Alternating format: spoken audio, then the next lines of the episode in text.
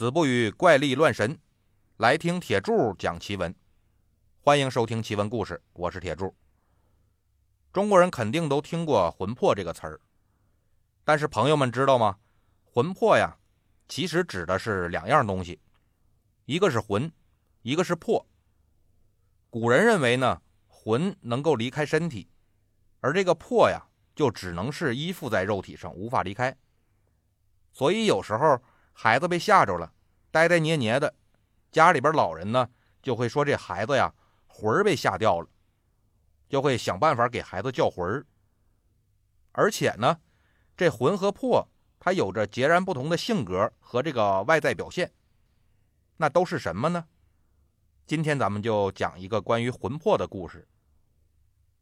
话说清朝有个陕西人叫刘介石，这人本来是个知州。知州是个什么官呢？这个知州的官职啊，可大可小。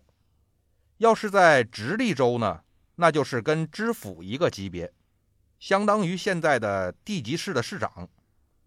那如果是散州的知州呢，那就是跟知县是一个级别，相当于是现在的县级市的市长。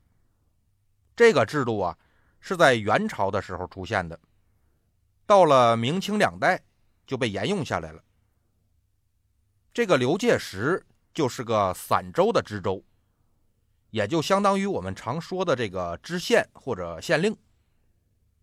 刘知州啊，不贪赃，不枉法，算是个清官但这个人就一个毛病，他特别爱用刑。只要是原被告对簿公堂，没得说，先打被告十个大板。被告要是说原告这是诬告，那行，再打原告十个大板。我看你们谁不说实话，不说实话呢，就轮着往下打，打到你们受不了为止。他的这个做法啊，很多人肯定是不认同，但没办法呀，人家是知州啊，不是有那么句话吗？叫“抄家的县令，灭门的知府”。在古代呀，这种地方行政长官一把手，他在自己管辖的地面上那是说一不二啊。他们除了没兵权，剩下的啥权利人家都有。别说小老百姓了，就算是富甲一方的大户，你要是在朝廷里没个三亲六故的，也得在这些知县知府面前呢，好好给我当孙子。但世间的事儿呢？就是这么奇怪，刘介石这么个有点残酷又很无脑的审案方式吧，反倒是让他们这个州里没多少人敢去告状。那一般的纠纷，俩人只要是谁一提起来刘知州审案，那肯定得有一方先认怂，说咱私了吧，别去衙门里挨打了。除非是实在谈不拢了，或者是真的有深仇大恨。要不然谁没事愿意去挨打呀？所以这个州的治安呢还不错，案子也少。这案子一少啊，上边就会觉着你这地方治安不错呀，这个知州管得好，所以呢，对他这个审案方式，也就是睁一只眼闭一只眼。那这个刘知州任期满了之后呢，就到了江南的苏州，等着出缺。出缺是个什么意思呢？出缺呀，就是如果有一个官员的任期已经满了，那就得离任，回家等着其他的地方有官员死了或者离任了，那这不就空出来个位置吗？朝廷啊就会派一个排队等着的官员过去顶这个位置。当然了，派过去这个人呢，得是级别相当的，或者是升职提拔的。贬官那个不算是出缺。有一天晚上呢，刘介石做了一个梦，梦见自己乘着一阵清风就回了陕西了。快到家的时候呢，就感觉后边啊有个东西跟着他。他一回头就吓了一跳啊，原来后边有一个身高一米左右的鬼跟着他，头发乱糟糟的，脸油乎乎的，脏不拉几。长得是要多难看有多难看。这鬼一看被刘介石发现了，他就扑上来要吃了他。刘介石就跟这鬼打起来了。这个刘介石也是个人物，居然是把鬼给打败了。他看旁边正好有条河，就把这鬼夹在胳肢窝底下，往河边跑，想把这鬼扔到河里去。那他也不想想，鬼能被普通的河水淹死吗？万一是个水鬼，那他不就放虎归山了吗？幸好啊，这时候有个明白人出现了。就见这路边啊，站着一个老头。刘介石仔细一看，这老头还居然是家里边的老邻居，叫老于。老于跟他们家关系呢，一直非常好，两家经常串门，就跟一家人似的。这个老于对刘介石啊，自然也是非常好，经常教育他要与人为善。老于一看刘介石夹着鬼往河边跑，就赶紧喊他，说：“城西有个观音庙，你赶紧啊夹着这鬼去找观音告状去，省着留下祸根以后他来找你报仇。”刘介石这才反应过来，说：“对呀，我怎么没想到啊？”他就夹着鬼。去了观音庙了。庙门外呢，这韦陀跟金刚力士怒目圆睁的就看着这小鬼儿。韦陀举起他这降魔杵，金刚力士呢就举起来这金刚杵，就等着观音一声令下，把这小鬼给打死。这鬼本来被刘介石削了一顿呢，他还有点不服，现在看见这场面呢，直接就吓得直哆嗦了。观音看了刘介石和这小鬼一眼，就说：“这是阴间的鬼，必须得押回阴间去，让阎罗王去审。”他就跟这个金刚力士说：“你走一趟吧，把他押回阴间去。”金刚力士看了看小鬼儿，又看了看刘介石，就跟这个观音菩萨说：“呀，这小鬼连人都打不过，那还用得着我押去阴间吗？这不是？”大材小用了吗？再说了，这小鬼啊，我看着就厌恶，我怕路上控制不住啊，一杵给他弄死了。观音菩萨听他这么一说，就笑了，看了一眼刘介石，说：“也是，那就让这个人押他去阴间吧。”刘介石就跪在地上说：“弟子啊，是个凡人，那哪有到阴间去的本事啊？”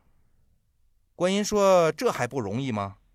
就对着刘介石的脸连吹了三口气，就让他出去了。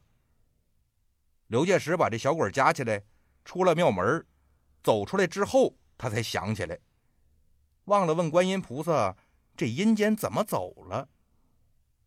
刚要回去问呢，邻居老于就又出现了。你说这老于也是闲的，没事你总跟着刘介石干什么玩意儿呢？老于说：“你是不是要去阴间呢？”你要去阴间的话，一直往前走，看见有个竹斗笠盖着的地方，那就是入口了。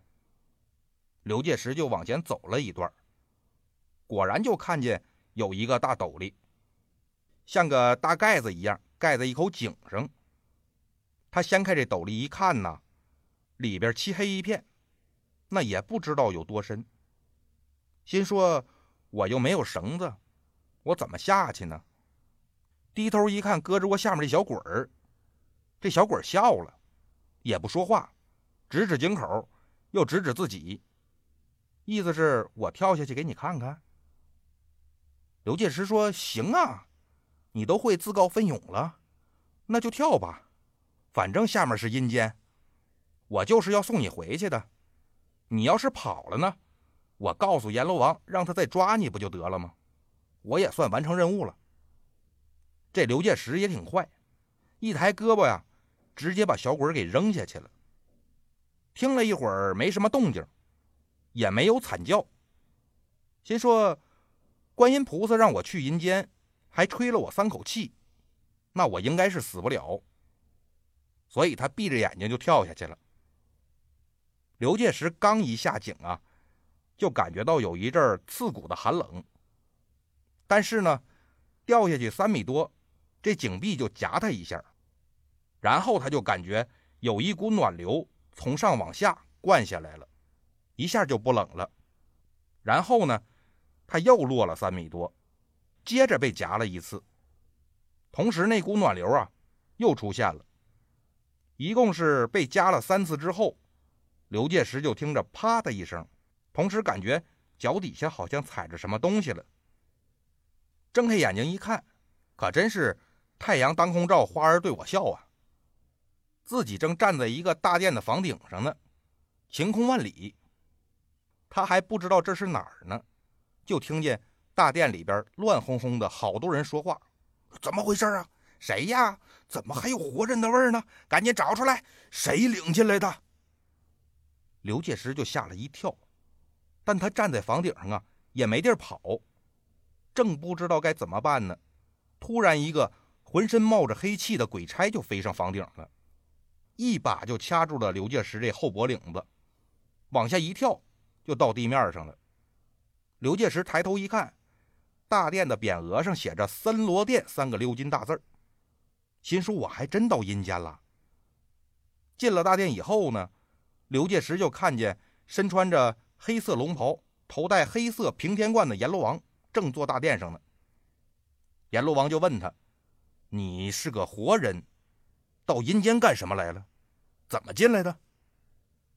刘介石就把观音派他来压鬼的事说了一遍。阎罗王就让冒着黑气这鬼差呀，把刘介石举起来给自己看看。仔细看了一会儿之后呢，阎王爷说：“这人面上有红光，啊，果然是观音菩萨派来的。”又问刘介石：“你压的鬼在哪儿呢？”刘介石说：“他比我先下来的，就是前后脚。”我也不知道他跑哪儿去了。这时候就听外边有一鬼差急急忙忙跑上殿来，手里还拎着个小鬼儿。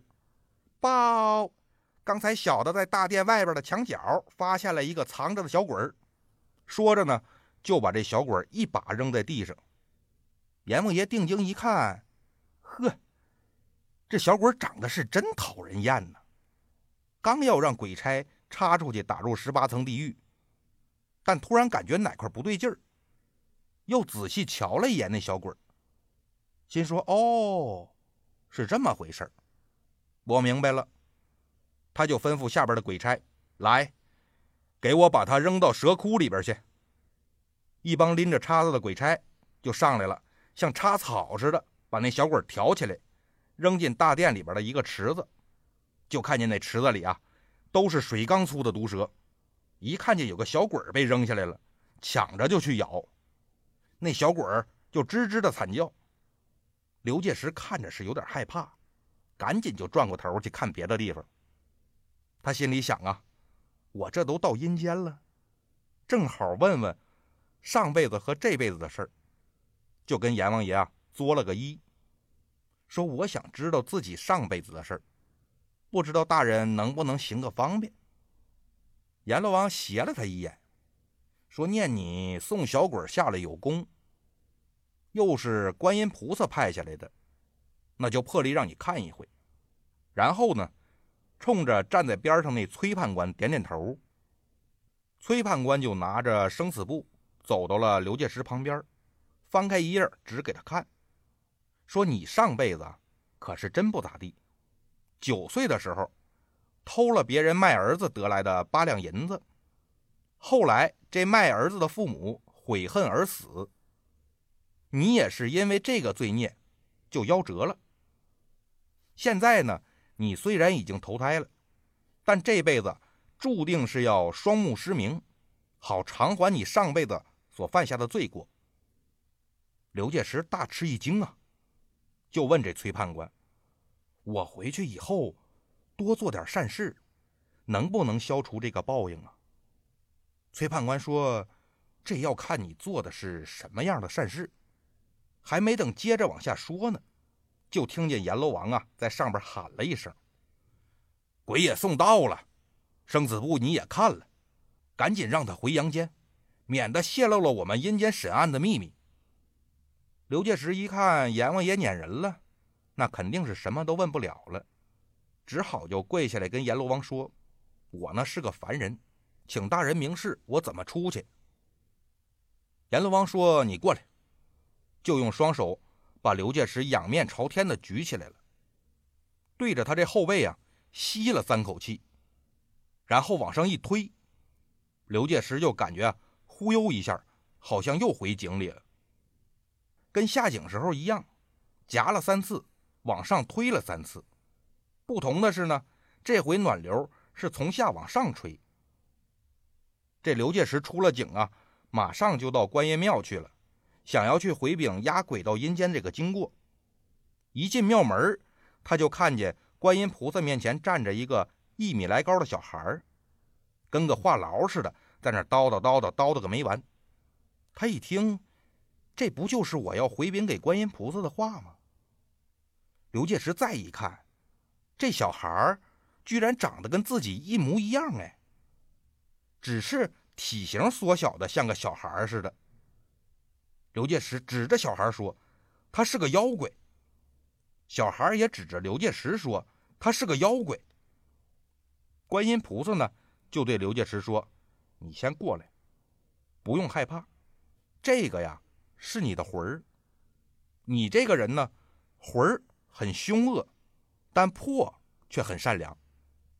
所以你做事狠毒，上辈子偷人家卖儿子的钱，这辈子又特别爱用刑。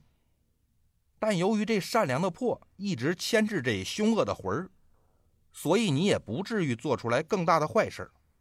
你再仔细看看，他跟你刚才送去阴间那小鬼儿。是不是很像啊？刘介石说：“除了身高，别的地方真看不出来哪儿像。”观音菩萨就浅浅一笑，说：“其实刚才跟着你那小鬼儿啊，他不是鬼，那就是你凶恶的魂儿。他刚才是想把你这魄给吃掉，摆脱魄的限制，好让他彻底控制你。那样呢，你就会变成更加邪恶的人。”没想到你有这份机缘巧合，能跑到我这庙里来。本着普度众生的原则吧，我这才让你把这个魂儿送到阎王爷那儿，让他想办法把你魂上邪恶的东西去掉，让这魂儿变成善良的魂儿。现在看来呢，阎王爷是明白我的意思的，也的确做到了。我得把这魂儿重新放回你身体里。要不然你一会儿醒了之后就变得呆呆捏捏了，跟个傻子似的。说完，观音菩萨拿出一根一尺多长的金簪，拉过刘介石来，冲着他那左边肋骨就向下斜着插进去了，挑出了一段肠子，然后用手腕给他绕成团儿，每绕一尺肠子，那小孩就缩小一点。等这肠子绕完了，观音菩萨往上一扔。小孩突然不见了，然后就看这观音菩萨用手掌啪拍了一下桌子，刘介石猛然就惊醒了。四下里一看，原来自己还在这苏州住处的床上躺着呢。又赶紧看了看左边肋骨，隐约呢可以看着有一条淡红色的疤痕。刘介石啊，又写了一封信回陕西老家。问邻居老于怎么样了？过了一个多月，收到回信说邻居老于啊，一个月前死了。刘介石这才知道，原来是老于在帮自己进观音庙，去除了那个凶恶的魂儿。好了，今天的故事呢就到这里了，我们下期再见。